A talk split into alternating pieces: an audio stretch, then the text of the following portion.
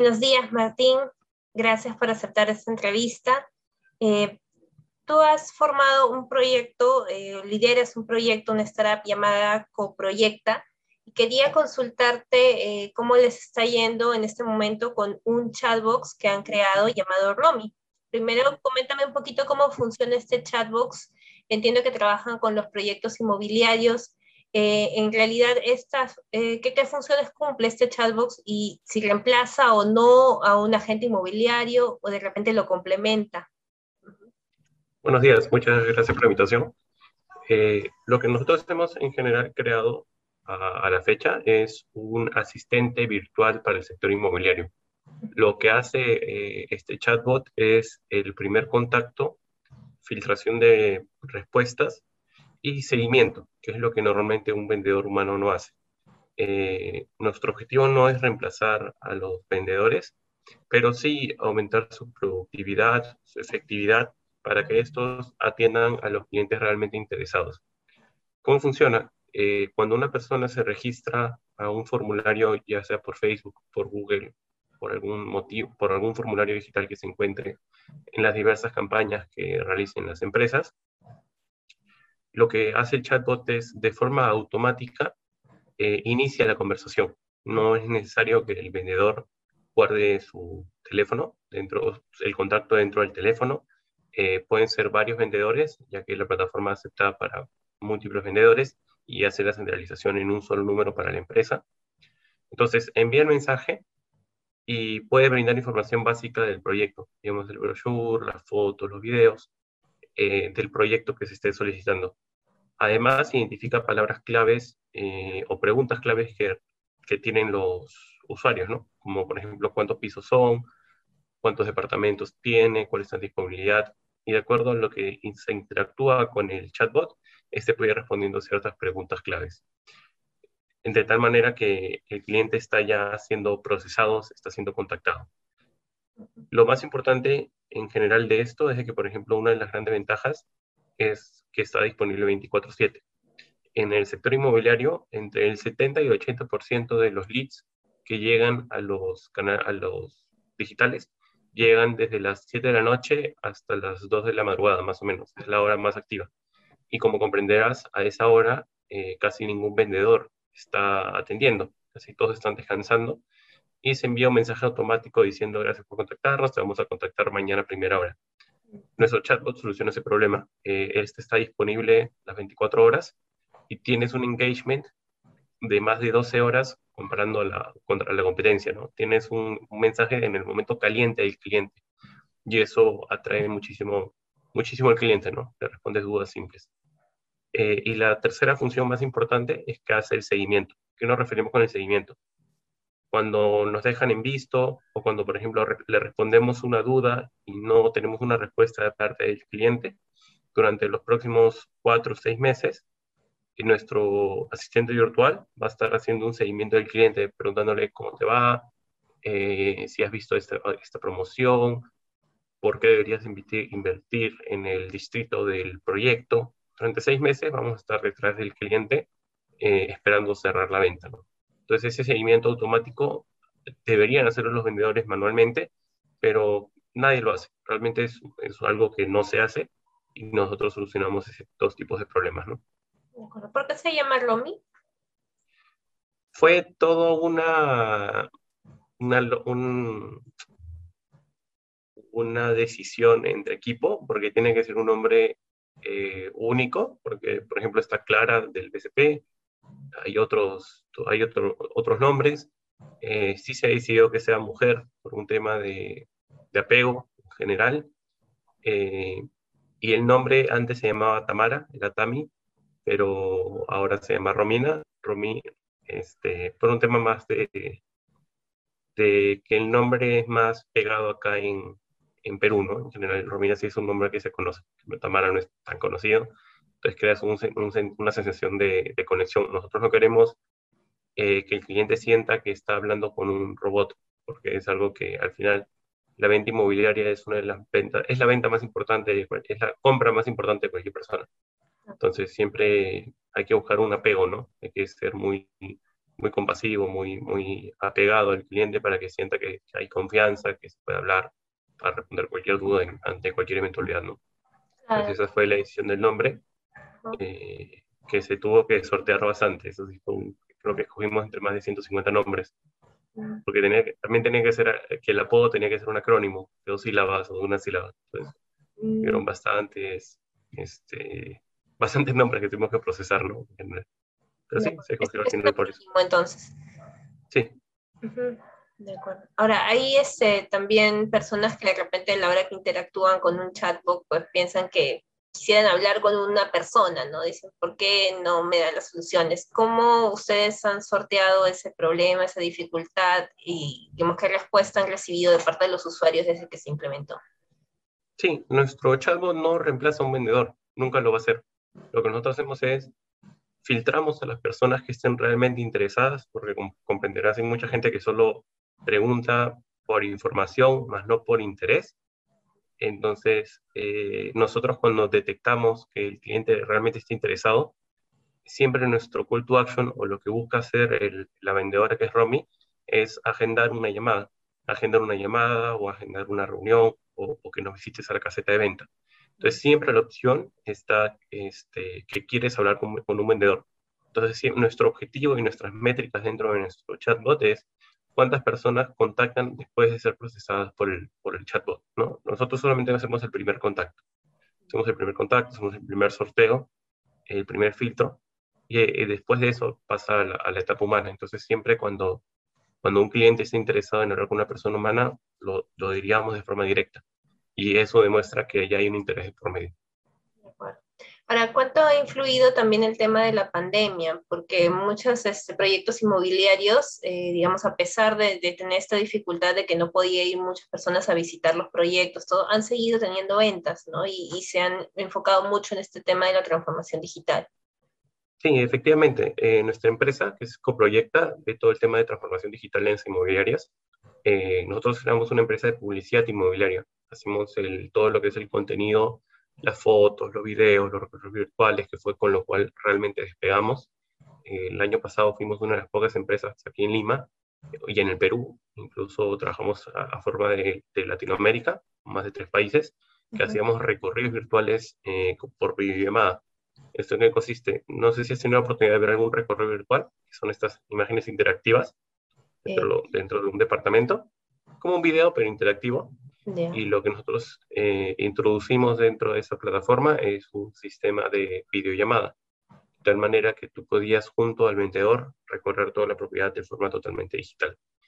Eh, nosotros nos fue bien el, año pasado con esto, ya lentamente se está retomando a las salas de venta, que es lo más efectivo siempre, y, y justamente por, por el tema de la pandemia fue que, que nació esta necesidad del chatbot.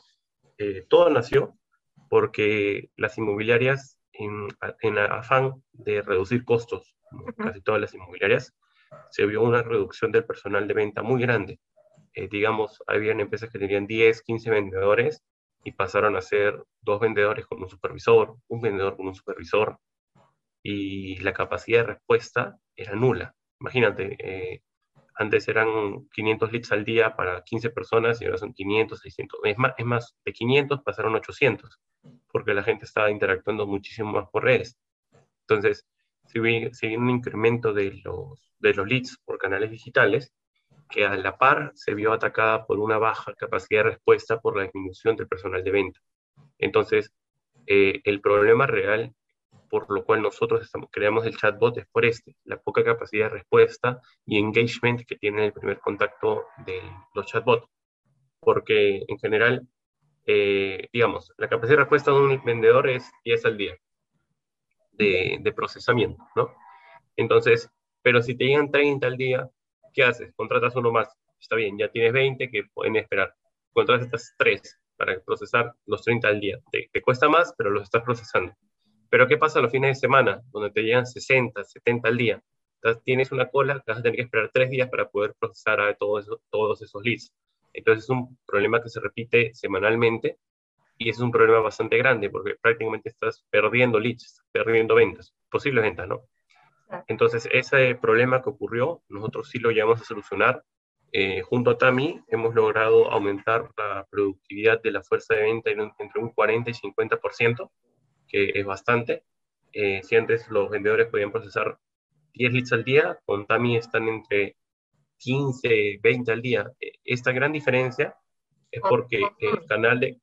Con Romy, disculpa, con Romy están procesando entre 15 y 20 al día. Esta gran diferencia es porque el canal de comunicación es creado de forma totalmente automática y descentralizada.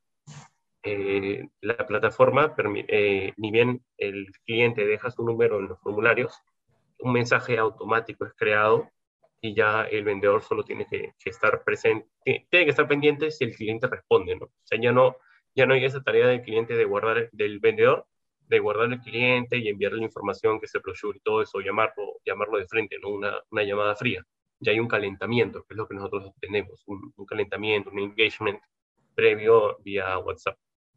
De acuerdo. Ahora, este, siempre la idea de, usar el chatbox surgió como una solución inmobiliaria para este sector o también habían pensado en colocarlo en otros sectores. Eh, ¿Cómo surgió más o menos eh, como parte de su proyecto?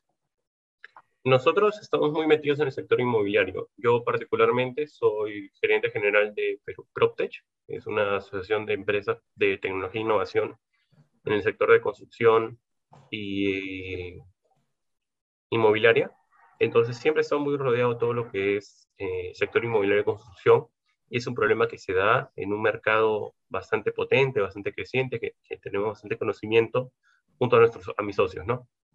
Sin embargo, eh, como tú comentas, esta solución nos hemos dado cuenta que tiene mucho más. Nuestra solución que es un chatbot de engagement, eso es lo que le estamos nombrando, o, un chatbot de, calentamiento, como, como, se le quiera eh, llamar, porque realmente nosotros no vendemos lo que es un chatbot de atención al cliente, que es cuando te preguntas cosas simples, ¿no? O no sé, a Plaza Vea que te dicen, habla con nuestro chatbot, o Clara que dice habla con nuestro chatbot y te responde dudas. Lo nuestro no es dudas. No, no vamos a responder dudas.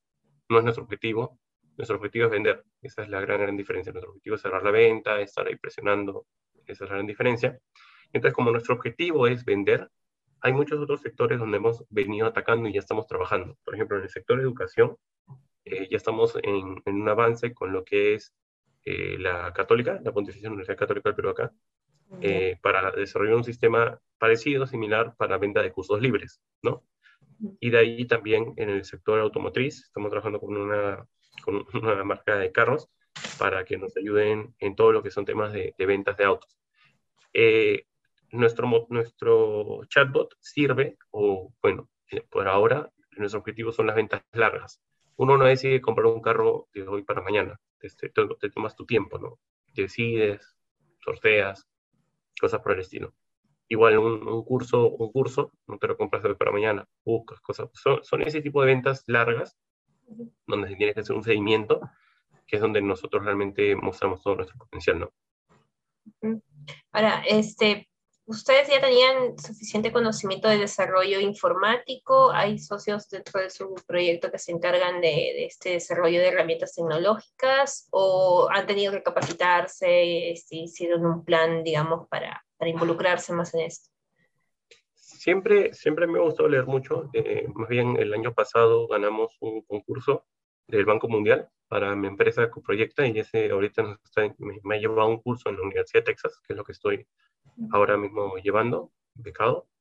Eh, y siempre me ha gustado capacitarme, siempre me considero una persona que, que yo, bueno, de mi parte yo sí sé programar básicos, sí sé hacer algunas cosas, sé hablar con personas de desarrollo, eh, entonces siempre, pero no soy un experto, Entonces lo que hacemos es, dependiendo de las tareas que se tienen que hacer, se hace un requerimiento y buscamos algún socio o alguna empresa de desarrollo. Sí, dentro de la empresa tenemos un socio que se encarga de tecnología en general, pero para temas específicos siempre buscamos una persona técnica para que nos ayude a desarrollarlo y que esté detrás nuestro siempre dentro del proyecto, digamos, son todos, han sido todos estudiantes, se conocían ya antes o, digamos, se fue, conforme fue creciendo el proyecto, es que fueron incorporando personas? Conforme fue creciendo el proyecto, porque realmente este producto nació, siempre coproyecta, la empresa es la que lanza nuevos productos, y ahora hemos hecho como una alianza entre dos empresas, que, que se llama Proper, para lanzar este, este producto, ¿no? En general. Digamos, entonces, eh, como coproyecta, sí nacieron como un proyecto universitario, eh, ¿podría decirse eso? Ah, sí, sí, sí, sí. Coproyecta nace dentro de la universidad, de la Pontificia Universidad Católica, el año 2019, en un concurso que se llama Laboratorio de Emprendimientos.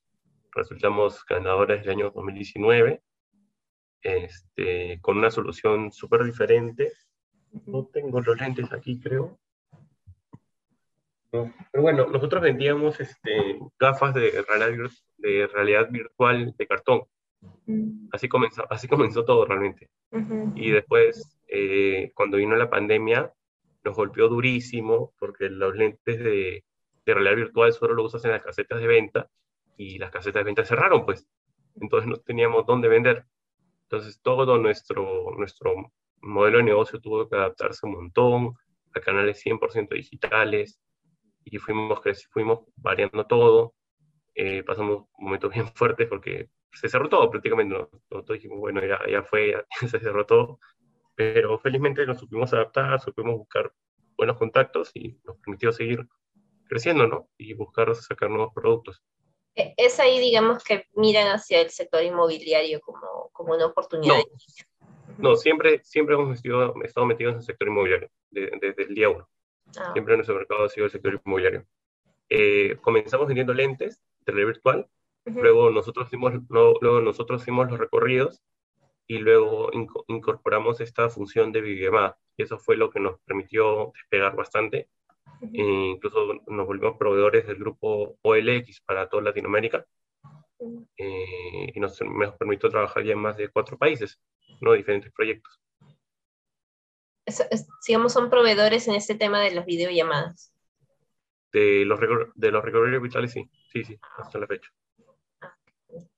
Y digamos ahora que las actividades están volviendo a la presencialidad poco a poco, hay una mezcla como de ambas cosas, tanto de virtual como de presencial. Eh, ¿Cuáles creen ustedes que van a ser como que las herramientas que más se utilizan de repente el próximo año o qué cambios va a tener este sector inmobiliario a partir de, del próximo año? El sector inmobiliario va a crecer.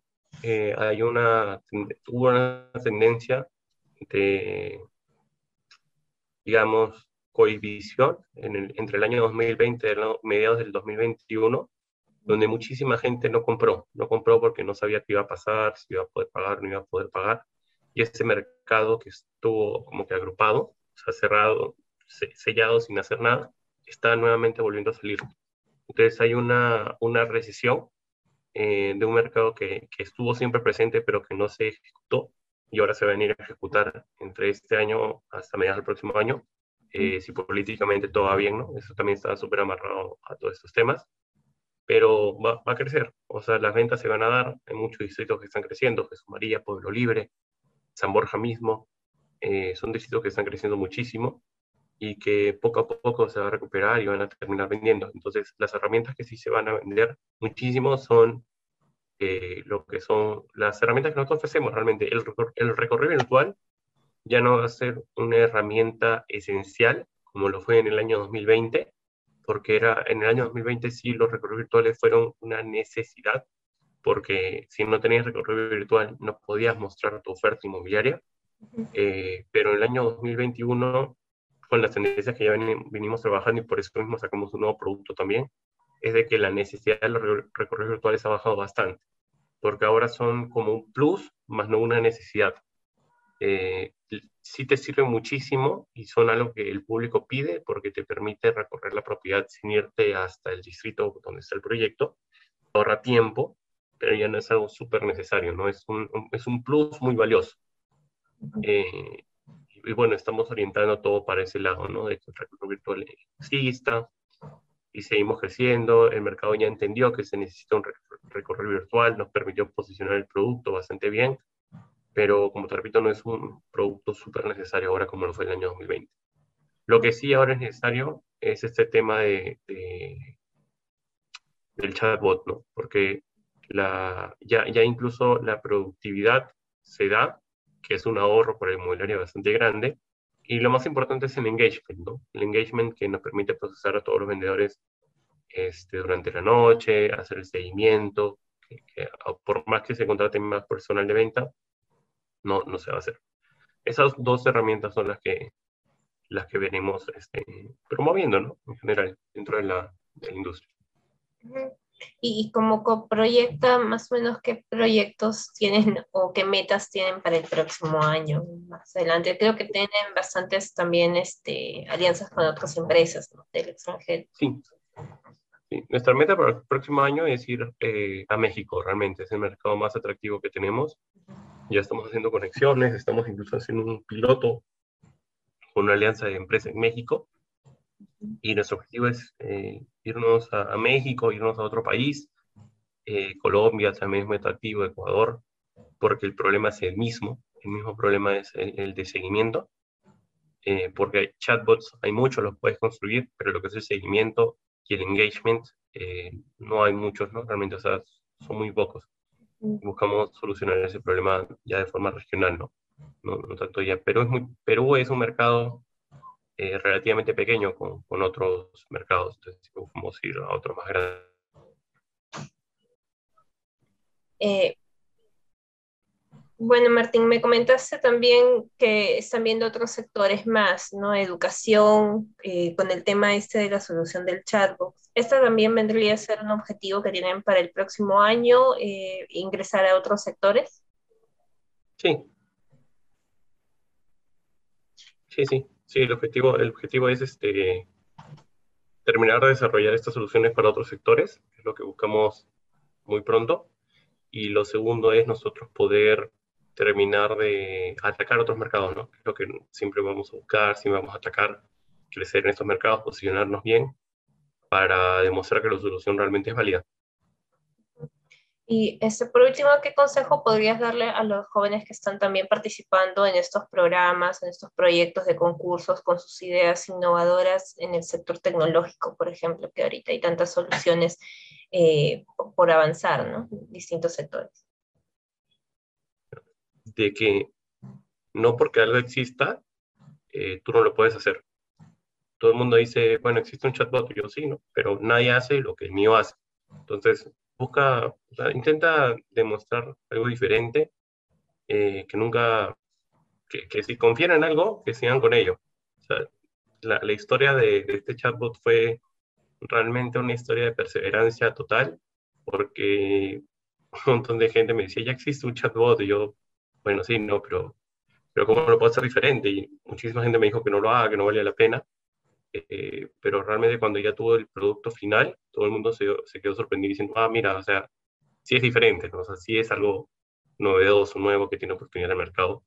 Y al final que siempre busquen eh, alianzas, o sea, al menos a mí me funciona muy bien trabajar con otras empresas, escuchar a otras personas, escuchar a personas mayores, eh, buscar mucho en Internet qué se está haciendo en otras partes del mundo, siempre estar nutriéndose de información esos serían los consejos, ¿no? Nutrirse información y estar pendiente a lo que necesita el mercado.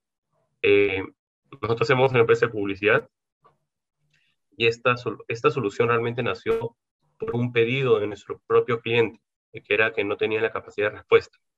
Entonces, la solución inmediata era decir, bueno, ¿por qué no simplemente bajamos el presupuesto? Que te, que, te lleguen menos leads y, y, listo, ¿no? Y al final no, esa no es una buena solución, porque al final hace que la empresa tenga menor, menor eh, posibilidad de venta. La idea es que tú le entregues la mayor cantidad de leads al día y que puedan procesarlo. La venta tiene que ser rápida. Entonces la, la solución era otra y fue lo, con lo que terminamos solucionando, que es lo que hemos armado, y nos dimos cuenta que muchas otras empresas tenían el mismo problema. De acuerdo. Muy bien, muchas gracias, Martín. Listo, María Muchas gracias.